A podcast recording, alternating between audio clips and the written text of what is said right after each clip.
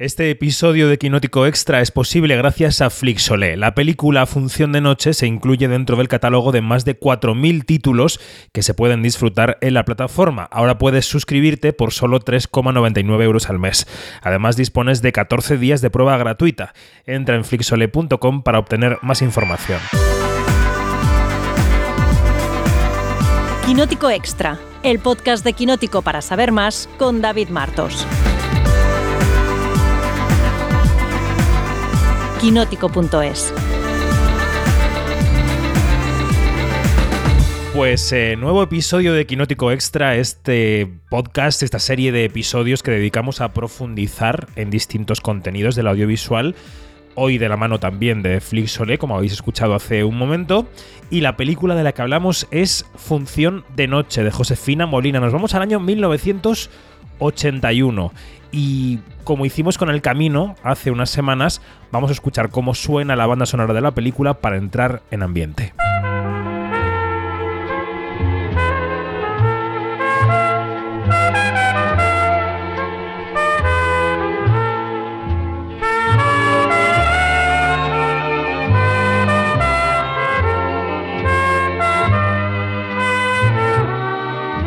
Y sobre esta música saludo a Dani Mantilla. Dani, ¿cómo estás? Buenas tardes. Eh, bien, bien, con ganas de comentar una película que me ha, me ha sorprendido mucho por lo relevante que es 41 años después de su estreno. Efectivamente. Eh, vamos hasta los primeros 80, vamos hasta la segunda película de la directora Josefina Molina. Eh, Josefina Molina es eh, una directora que ha tenido una filmografía corta. Fue la primera mujer que se graduó en la Escuela de Cine de Madrid y se llevó con todos los honores y con toda la justicia el Goya de Honor en el año 2012. Em, bueno, quiero empezar por, por el, el, ¿Cómo decir? el sabor que te ha dejado en la boca en general esta película, Dani. Eh, yo la he vuelto a ver para este podcast, tú creo que la veías por primera vez. Eh, Así es. ¿qué, ¿qué, impresión te ha dado eh, ver eh, Función de Noche? Supongo que la viste antes de leer mucho sobre el proyecto, ¿no? Así es, sí, pues es que era un poco como asistir a una sesión de terapia de pareja de alguien que Total. lo ha dejado hace unos años y que intenta entender eh, lo que le ha sucedido. Básicamente, eh, lo que yo sabía de la película era lo que tú me contaste, que es como una obra sobre la que hay cierta mística porque no sé hasta qué punto lo que vemos de la relación entre Daniel Vicenta y Lola Herrera era cierto, era mm, dramatizado y, está bien que nos haya resuelto porque no hace falta. En el fondo es una reflexión mucho más general sobre las relaciones de hombres y mujeres y sobre la experiencia muchas veces eh, femenina, eh, históricamente olvidada en la ficción, eh, de la mujer, de cómo vive esa, esa entrega y esa decepción final. Totalmente. Bueno, en lo extra cinematográfico vamos a contar que todo surge de, de la relación personal y profesional de Josefina Molina y de Lola Herrera. En esos momentos, a comienzos de los 80, Josefina Molina estaba dirigiendo a Lola Herrera en un montaje de 5 horas con Mario, que Lola Herrera sigue haciendo. De hecho, yo pude verla hace unos años en, el Teatro Gastambide de Tudela, donde ella tuvo un desmayo, un desvanecimiento, cosa que también le había ocurrido en aquellos momentos, en los 80. Y a raíz de ese desmayo y de conectar todas las enseñanzas que le estaba dejando el personaje de Carmen Sotillo, el personaje de la obra maestra de Miguel Delibes, eh, Lola Herrera reflexionó sobre su propia vida, ¿no? Y, estableció conexiones entre ese personaje que llora a su marido muerto y su propia vida sentimental. Y esto se junta, eh, Dani, con que el productor José Sámano, que era el productor de la de la obra de teatro, estaba buscando un proyecto cinematográfico para ofrecerle a Josefina Molina y también estaba en ese universo de Lola Herrera y entre todos pensaron que podía ser bueno este experimento cinematográfico teatral e incluso contaron con, con Daniel Dicenta, ¿no? Yo creo que a mí de lo mm. que me, más me sorprende de todo el proyecto eh, es que Daniel Dicenta dijera que sí, ¿no? ¿No te parece? Sí, porque además dudas, por supuesto, que la gente, o deberías dar por supuesto que la gente va a, va a, asumir que lo que ve es real, porque además es un debate que ha surgido en los últimos meses eh, de una forma muy interesante con Blonde, porque eh, ya se avisaba en la novela original de Joyce eh, Oral eh, Blake Cates, que era una ficcionalización de la vida de una persona extremadamente famosa, pero como que se da por escrito que lo que se filma es real automáticamente. Claro. Porque como que, que el cine tiene una fuerza eh, para permanecer en los recuerdos de la gente más poderosa que, que la literatura. Y claro, Daniel Dicenta quizás es que le parecía tan interesante que no pudo evitar eh, eh, decir que sí a una película, porque claro, es cierto que en el momento que lo haces con, con otro actor, el artificio eh, te cambia y no es la misma película. Claro. Bueno, em, vamos a escuchar ya la voz de Lola Herrera porque estarán deseando los oyentes y las oyentes. Este es el arranque de la película. Esta tarde Juana me ha dejado en la puerta del teatro. Sin avisar, hoy miércoles 16 de septiembre Daniel ha venido a verme. Hacía por lo menos un año que no nos veíamos. Pasó al camerino entre función y función. Y mientras yo cenaba hemos hablado. Hemos hablado mucho. De repente he sido capaz de decirle lo que tanto tiempo he tardado en confesarme a mí misma. Y me siento vacía. Rara después de esta larga conversación, que empezó bromeando sobre la demanda de nulidad que presenté en mayo y que ahora con la nueva ley no sabemos qué pasará. Es el monólogo inicial de la película en el que ella nos eh, sitúa en esa realidad entre el teatro y el cine. Y, no sé si sabes, Dani, también que, que, ese eh, camerino en el que se desarrolla buena parte de la película es un decorado. Se reprodujo en unos estudios de cine ese camerino en el que ella pasaba las tardes eh, representando cinco horas con Mario y que y detrás de los espejos de ese camerino falso eh, había cámaras, es decir, que pusieron como unos espejos tipo interrogatorio policial y dejaron que los dos actores hablaran libremente y las cámaras registraban eso. Y... Mm, y es curioso que solamente um, la directora Josefina Molina y el operador de sonido, que si no me equivoco se llama Julián del Santo, eran los que escuchaban ese diálogo que se estaba produciendo a calzón quitado entre Lola y Daniel Dicenta. O sea que el propio sistema de rodaje me parece también como muy avanzado, ¿no? Y sí, además eh, parece un poco de reality lo que me estás contando. Total, y es, Gran Hermano VIP, un poco. Sí, sí, una de las ideas que me había apuntado aquí, que una de las cosas más, más Em, astutas que desde un punto de vista formal es que eh, la película parece un cruce formal entre lo teatral, lo televisivo y lo cinematográfico. Lo teatral, porque está anclada directamente eh, eh, en los escenarios de un teatro que, hay más que eso, y además vemos fragmentos de cinco horas con Mario esparcidos de forma muy inteligente a lo largo de, de la película. Lo televisivo, porque además recordemos que ella se había forjado eh, dirigiendo en televisión española una de las primeras eh, mujeres y es que parece que la película está filmada con multicámara, mm. que no es algo muy habitual, pero claro, por, cómo está em, planteada visualmente y además por lo que dices tú, tiene más sentido eso, como que les dejes a ellos estar y que no, no estén pendientes de una cámara y luego que tiene la, la el relato una fuerza cinematográfica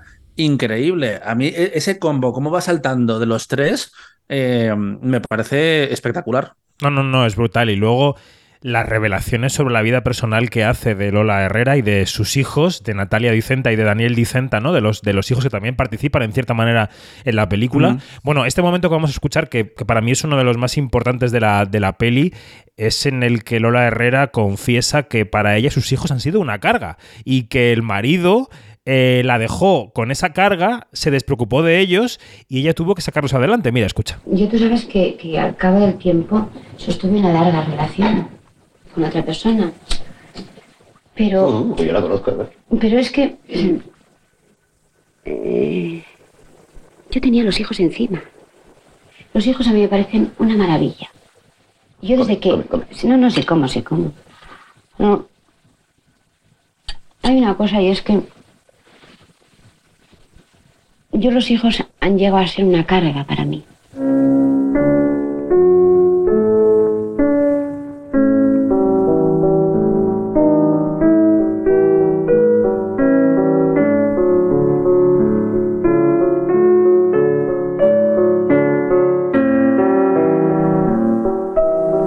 Una carga maravillosa, pero carga. Me he sentido tan sola, Daniel. Porque tendríamos... A mí me parece muy bien que un día 6 de enero me dijeras, no te quiero, y tenemos que tirar cada uno por nuestro lado.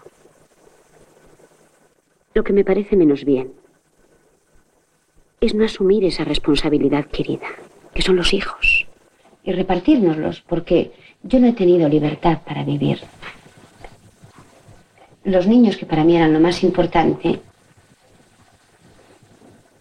me han dejado exhausta.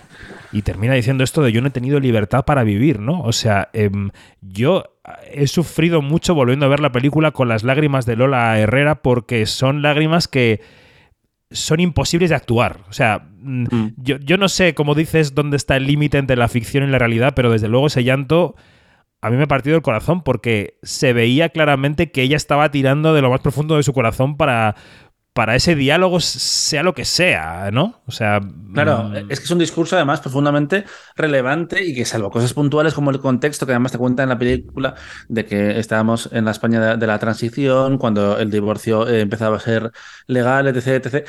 Eh, es una película Función de Noche que llega además dos años después que Kramer contra Kramer, que también fue una, una producción absolutamente pionera y que en Estados Unidos fue la primera gran película de estudio que retrató el, el divorcio y que además lo hizo desde el punto de vista masculino, pero contaba eh, el deseo de una mujer de no eh, ser subyugada por la vida doméstica, en el caso de, de Meryl Streep. Y aquí lo vemos en el de Lola Herrera, que sí ha, asumido esas cargas, pero eh, también ha pagado eh, lo que, todo lo que ha implicado. Y que es un debate que sigue llegando a la España actual, a la España que, de las mujeres que han llegado al mercado laboral y cuando los roles domésticos se han tenido que redistribuir, que es un tema que ha estado muy presente este año de cine español, eh, sobre todo en Cinco Lobitos. Totalmente, sí. En esa película se toca el tema eh, y, bueno, creo que tienes toda la, toda la razón. Eh, vamos a escuchar otro fragmento de la película. Yo creo que la película tiene que explicarse por sí misma en estos podcasts y creo que escuchar fragmentos es la mejor manera de que lo haga, ¿no? Eh, hay un momento en el que ella le dice a su marido, eh, bueno, ¿cuándo dejaste de quererme? ¿no? Y eh, se establece una conversación, un intercambio muy interesante. Y, y, esto acaba, esta escena acaba en un momento en el que ella dice, nunca he estado enamorada, ¿no? Y esa confesión también dice mucho, ahora lo comentamos, dice mucho de la época, ¿no? Mm. Lo escuchamos. Yo luego, después de muchos años, hace un rato casi, me he dado cuenta y he llegado a la conclusión de que yo creo que no estaba enamorada en mi vida. Pero lo que yo sentía entonces era lo que yo creía que era el amor. Y no pienses que eso a lo mejor, eso que acabas de decir con una gran sinceridad y que te agradezco además, no pienses que a lo mejor, a lo mejor, yo podría haberlo intuido de alguna manera y que eso me produjera una especie de lucha. Porque lo cierto, lo cierto, Lola, es que eh, tú y yo, bueno, efectivamente, hemos tenido encontronazos en nuestros años de matrimonio, o sea, de convivencia, vaya. Hemos tenido encontronazos fuertes, gordos, yo me he ido por ahí, he hecho las, las 1500, pero lo cierto es que hemos tenido reencuentros absolutamente hermosos. Yo los recuerdo como tales, al menos.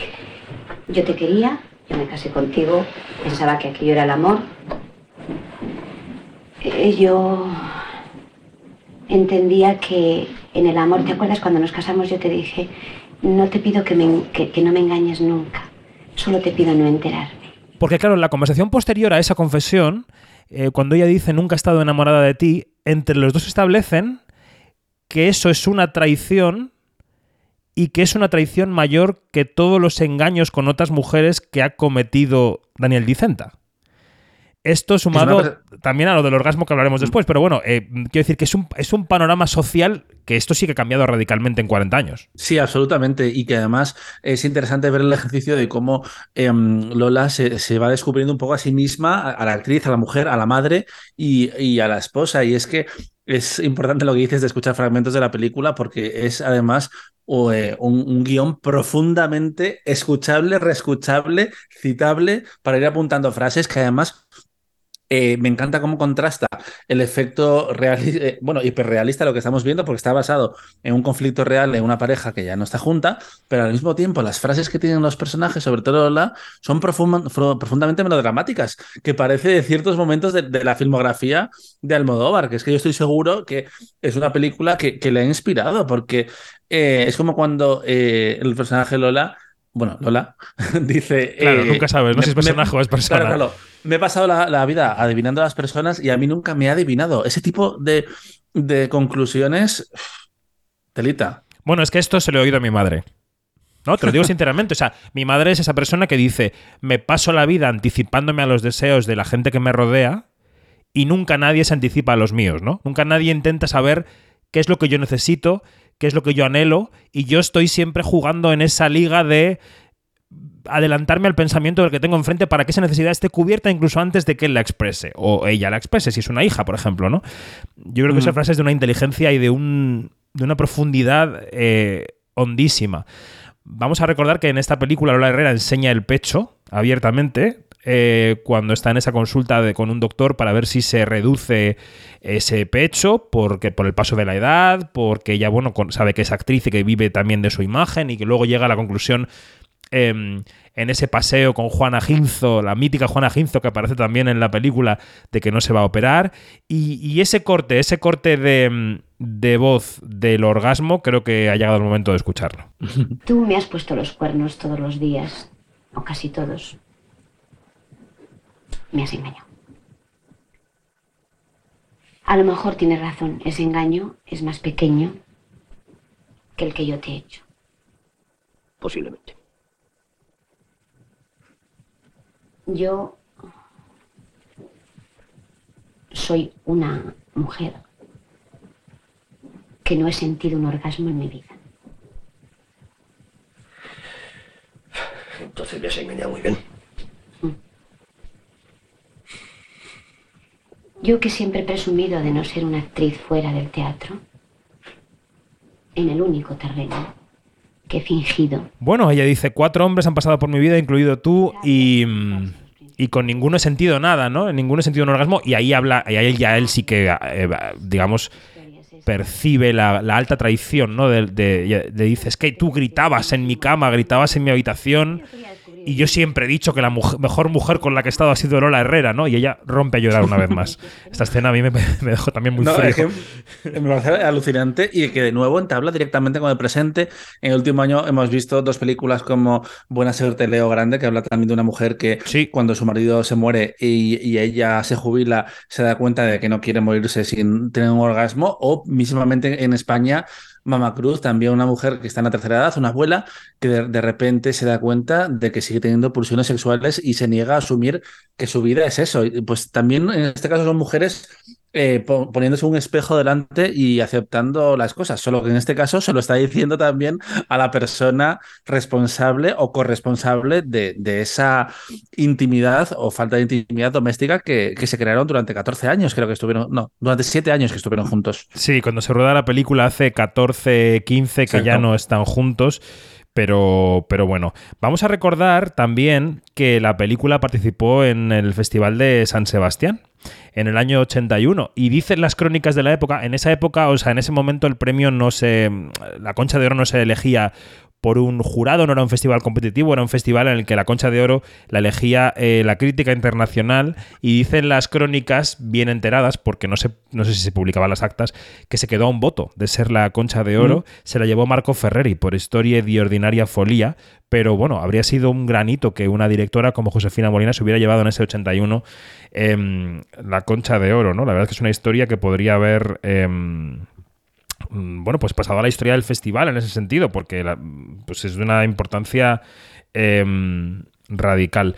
Bueno, no sé, no sé, em, no sé, Dani, si, si porque Lola Herrera ha sido una actriz eminentemente de teatro, ha hecho algo de televisión. No sé si te parece, viendo esta película, que Lola Herrera podría haber dado mucho más de sí en la pantalla. Pero es lo que estaba pensando, que además es un personaje, una actriz que se pidió devorada por ese personaje, que ha estado interpretándolo durante 30, mm, más de 30 años. Hubo un parón eh, en el que ella dejó de hacerlo y lo hizo Natalia Millán, que yo vi esa versión eh, del clásico de Delibes y al final pues le pasó un poco como lo que le pasa al personaje de Nueva Función de Noche, que se juntan eh, la actriz, el personaje, y al final te cuesta eh, verlas desde fuera. Es un, es un. Ella estuvo nominada, por ejemplo, al Fotogramas de Plata de, la época. No estuvo en nada más, pero bueno, era una época en la que los premios de cine todavía no, haya, no habían llegado a España. De hecho, Josefina Morena estuvo nominada al Goya eh, solo una vez, en, el 89, como directora y guionista de Esquilache, que en el fondo ella solo hizo cinco películas.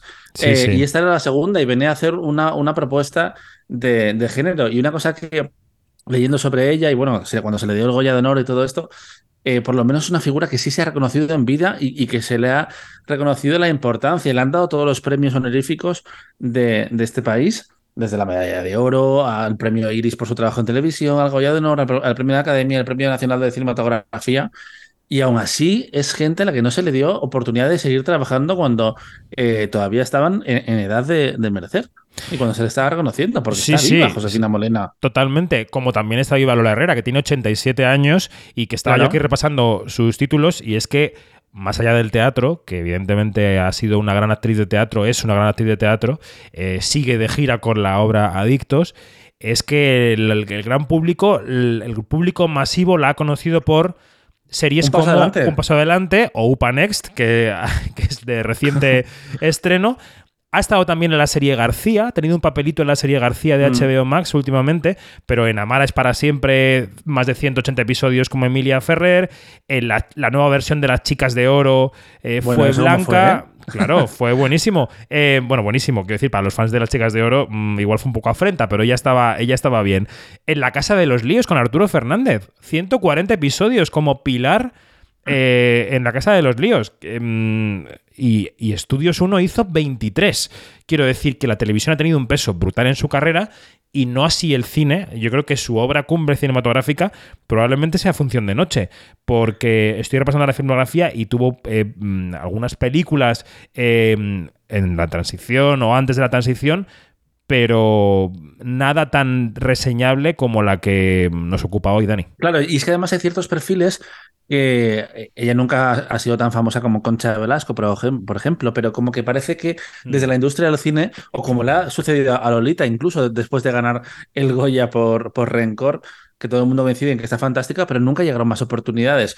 Como que hay cierto prejuicio en la industria del cine respecto a, personajes o, orígenes que no se ha saltado, a pesar de que son claramente em, grandes actrices. Y si tú ves Función de Noche y, debería haber llevado a Lola a otro lugar, no mantenerla en el que ya estaba. Sí, yo creo que la diferencia con Concha Velasco es que Concha Velasco ha sido una actriz eh, muchísimo más popular que Lola Herrera y pero, quizá el prestigio teatral sólido le llegó a Lola Herrera mucho antes que a Concha Velasco. Concha Velasco fue una actriz más considerada de variedades hasta cierto punto, aunque luego en la última etapa de su vida sí ha tenido grandes, grandísimos papeles eh, teatrales. Estoy pensando en Filomena Marturano, en La Reina Juana. Eh, yo creo que ese prestigio teatral sólido del, de la crítica sesuda y mm. del público más teatrero le ha llegado a Concha Velasco después y a Lola Herrera le llegó antes y mm, quizá la carrera de Concha ha sido más mezclada, ¿no? Lola Herrera ha tenido eso. Pues es que el cine al final le ha faltado, le ha faltado esa pata del cine que, durante unas décadas ha sido muy importante en nuestro país para ser eh, una actriz completa. Y bueno, pues la verdad es que es injustísimo. Eh, Lola Herrera es una actriz como la copa de un pino y este, este experimento cinematográfico muy inclasificable del que hablamos hoy yo creo que es buena prueba de ello. Sí, porque además Daniel Dicenta sí que era un actor, pues un actor más, un, buen actor, pero, pero una parte de ese 8%, digamos, un poco más beneficiada, pero tampoco una primera espada que realmente está en la película por, por quién es en relación con la propia eh, Lola, Lola Herrera. Pero sí, no es un experimento muy interesante y a veces te preguntas por qué ciertas películas y porque da la sensación de que no pasó desapercibida en los años 80 eh, función de noche, porque no le sirvió para nada más efectivamente. Em, bueno, Daniel Dicenta, eh, yo creo que él, a él en la película se le ve un poco más colocado que a ella, ¿no? Colocado en el sentido no de drogado, sino de como de con, el cuerpo puesto y un poco también, un poco casi declamando, declamando las excusas, ¿no? Aunque hay ciertos planos en los que no puede más que pues, mantener la mirada baja y asentir ante lo que le dice la Herrera porque son verdades como puños. Pero en fin. Claro, es que imagínate, eh, asumamos que la gran mayoría de esto de esto es real. Pues imagínate cuando tú estás en pleno proceso de producción de función de noche y, eh, procesas realmente lo que está sucediendo. Que, puede ser lo que le pasó a, Daniel Dicenta em, o, a, la propia Lola Herrera. Tiene que ser un, reto creativo e íntimo muy, muy complejo de hacer esta película. Hmm. Yo creo también por las entrevistas que le he escuchado después, em, que, no ha acabado de remontar emocionalmente de, todo aquello, ¿no? Yo creo que es una mujer eh, una mujer muy comprometida políticamente. En la última entrevista que le leía de hace unos meses decía, no puedo entender cómo las mujeres pueden votar a Vox. Eh, de hecho, le daban un premio en Castilla y León por su compromiso contra la violencia de género. Ya recordaba que siempre recordaba a su abuela habiendo sido apaleada por su abuelo y que no quiso ir al funeral de su abuelo porque le consideraba un indeseable. Es decir, que es una mujer muy marcada por su papel como mujer en la sociedad, ¿no? Eh, desde muy pequeña. Y que yo creo que, y de eso creo que no ha remontado y que ella tiene esa conciencia social y esa manera eh, tranquila de, protestar y de, reivindicar eh, hasta estos días, ¿no? Así que, bueno, yo creo que es un perfil... Hmm, dime. Es que fue una de las fundadoras de, de CIMA, de la Asociación de Mujeres Cineastas y de Medios Audiovisuales, y Josefina Molina es una feminista en un momento en la que la palabra feminista era prácticamente un taco, una palabrota. Sí, sí, totalmente. Totalmente. Es que antes feminista te lo, te lo lanzaban a la cabeza, ¿no? Totalmente. te lo arrojaban. Bueno, pues Dani, yo creo que es eh, un podcast eh, interesante para conocer un poco más de Función de Noche. Ya hemos dicho que la película está disponible en eh, Flixolé. son 87 minutos, creo recordar. Una película que se ve rápidamente, pero no fácilmente, porque es una película mm. que te deja pegado a la pantalla porque no te crees a veces cosas que estás viendo allí siempre que compres el artificio cinematográfico de que está entre la verdad y la ficción, que yo creo que es facilísimo de comprar porque mm. eh, la película te arrastra. Y tú como espectadora eh, quieres hacer ese, esa entrega, porque si no, eh, es, una cosa como mucho más ajena. Pero una cosa que me ha gustado es ir a, a Letterboxd a ver las opiniones de la gente y descubrir la cantidad de, mujeres. Había reacciones positivas de, todo tipo de públicos, pero de mujeres que se han visto, que han, se han sentido devastadas al verse tan sumamente representadas mm. desde un punto de vista emocionalmente por una película estrenada hace 40 años. Y luego un detalle antes de terminar que me, gustaría comentar es la edad de los protagonistas en ese momento, que me ha llamado muchísimo la atención. Lola Herrera, cuando protagoniza esta película, tiene 45 para 46 y Daniel Dicenta tiene dos años menos que ella. Es un hombre más joven que ella, que debía estar en los 42-43 y que parecía que había vivido ya toda su vida. O sea, en la pantalla lo ves como un hombre totalmente maduro, equivalente a lo que hoy sería un hombre de 60 y pico. Eh, es decir, Mm, a mí en la película, de la película me ha sorprendido cómo la gente era ya no adulta, por supuesto que eran adultos, claro, pero muy madura con cuarenta y pico años en el comienzo de los 80. Y cómo ahora, bueno, me veo a mí mismo, yo que estoy al borde de los 40, em, me veo lejano en madurez a esos personajes todavía, ¿no? No sé si es una autopercepción, Dani, o si tú también has visto ese paso del tiempo reflejado en la eh, pantalla. Pero creo que es algo muy generacional. De hecho, me acordaba de El Crepúsculo de los Dioses, que cuando se estrenó en los años 50, Gloria Swanson, eh, tenía cuarenta y tantos años, si no me equivoco. Y de hecho, hay un proyecto desde hace mucho tiempo de Glenn Close de hacer la, el, musical.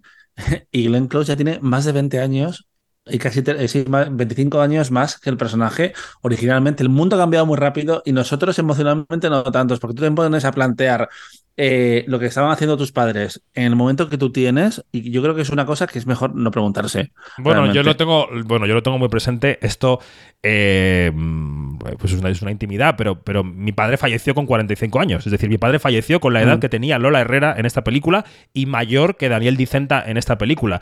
Y mi padre, que falleció de cáncer, enfermó con la edad que tengo yo ahora. Y yo ahora eh, no me puedo imaginar, no me puedo poner en la piel de mi padre. Y este cambio me lo ha puesto la película delante de los ojos de una manera totalmente clara. Eh, bueno, lo que tú decías de Gloria Swanson se puede aplicar incluso a la referencia que hemos hecho antes. Las chicas de oro, las chicas de ah, oro, la serie americana, es que tenían cincuenta y tantos. Pero, pero es cierto que, eh, aparentaban 70. Sí, bueno, sobre todo la caracterización de Sofía Petrillo, ¿no? De Estel Getty. Mm. Pero quiero decir que, que, hemos cambiado muchísimo. Eh, Probablemente el avance de la esperanza de vida tenga mucho que ver. No ha avanzado la esperanza de vida 20 años en los últimos 40, pero sí lo habrá mm. hecho 8 o 10 años. Y, lo que sí ha avanzado, por supuesto, es la integración de las mujeres plenamente al mercado laboral, aunque queden todavía hitos por conseguir, y eso unido a otra serie de factores, pues hace que la imagen de una mujer de 45 años hoy no tenga nada que ver con la que tiene Lola Herrera, que incluso ella se define también como recatada y como seria, o sea que si tú mm. la comparas con ese, en ese paseo con Juana Ginzo, con Juana Ginzo, que en ese momento tenía como unos 12 o 13 más que ella, pues también se ven ahí las diferencias, ¿no? Todos esos factores influyen. Sí, me has abierto ahí un momento a una de las frases que también me apunté, que, de nuevo habla del presente y de la posición de, las mujeres, eh, que es, yo quiero un futuro, lo voy a tener, pero sola. Que, En, los, en, los, en, los, años 80 sí. es un tema. Es un tema. No, te iba a decir que si quieres que lo escuchemos. Sí, claro. Lo escuchamos. Yo quiero un futuro. Búscalo y lucha por él. Sí, sí lo voy a tener. Pero sola. ¿Pero sola por qué? Me da mucho miedo estar sola, pero... ¿Pero por qué sola, Lola? Te lo pregunto con toda mi alma, ¿por qué? ¿Por qué coño tienes que renunciar? Yo no, renuncio. No creo. ¿Qué es lo que no crees? No creo en el hombre. Ni yo en la mujer, pero surgirá un día una que de pronto diga, Ana, pues en esta creo. No creo. ¿Pero por qué, Lola? No creo. por favor. Pues buen final para este podcast. Dani Mantilla, muchísimas gracias. Hasta la próxima. Hasta la próxima. Que vaya muy bien. Adiós.